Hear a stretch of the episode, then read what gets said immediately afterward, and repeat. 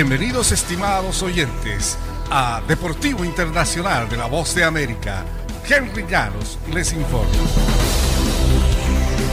En el béisbol de grandes ligas, José Urquidi comenzó su labor contra Eddie Rosario con strikes, consiguió cinco consecutivos, calmado y con control una noche después de que su compañero de rotación, Framber Valdez, fue castigado desde temprano. El mexicano les dio la oportunidad a los bates de los Astros de despertar. Y Houston montó un ataque de cuatro carreras en la segunda entrada para una victoria de 7-2 sobre Atlanta el miércoles por la noche, igualando la serie mundial a un triunfo por bando.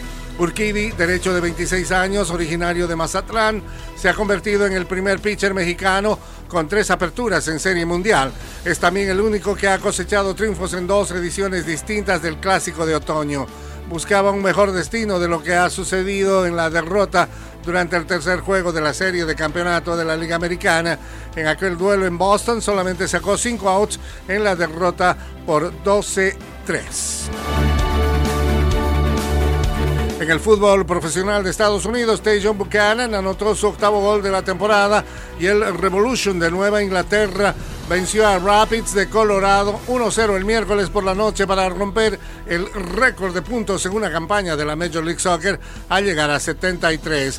Nueva Inglaterra tiene ya asegurado el trofeo Supporters Shield que otorga al club con la mayor cifra de puntos en una temporada regular. Superó la marca de 72 en 34 partidos establecida por Los Ángeles Fútbol Club en 2019. Revolution tiene un partido pendiente en la temporada regular en casa frente al Inter de Miami el 7 de noviembre. Bruce Arena, entrenador de Nueva Inglaterra, comparte con Siggy Schmidt el récord de la Major League Soccer con 240 victorias en temporada regular.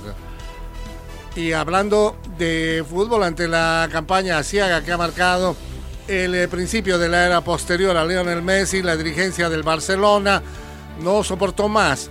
El eh, Barcelona ha destituido anoche a Ronald Koeman como director técnico del primer equipo, según ha informado el club catalán hoy jueves en un comunicado. El despido del técnico holandés y ex astro del Barça llegó horas después de una derrota por 1 a 0 en la visita al Rayo Vallecano con un tanto del colombiano Radamel Falcao.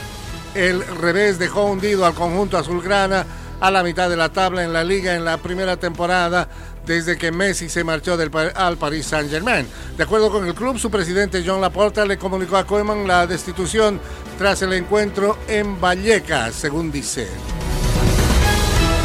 Y hasta aquí Deportivo Internacional, una producción de La Voz de América.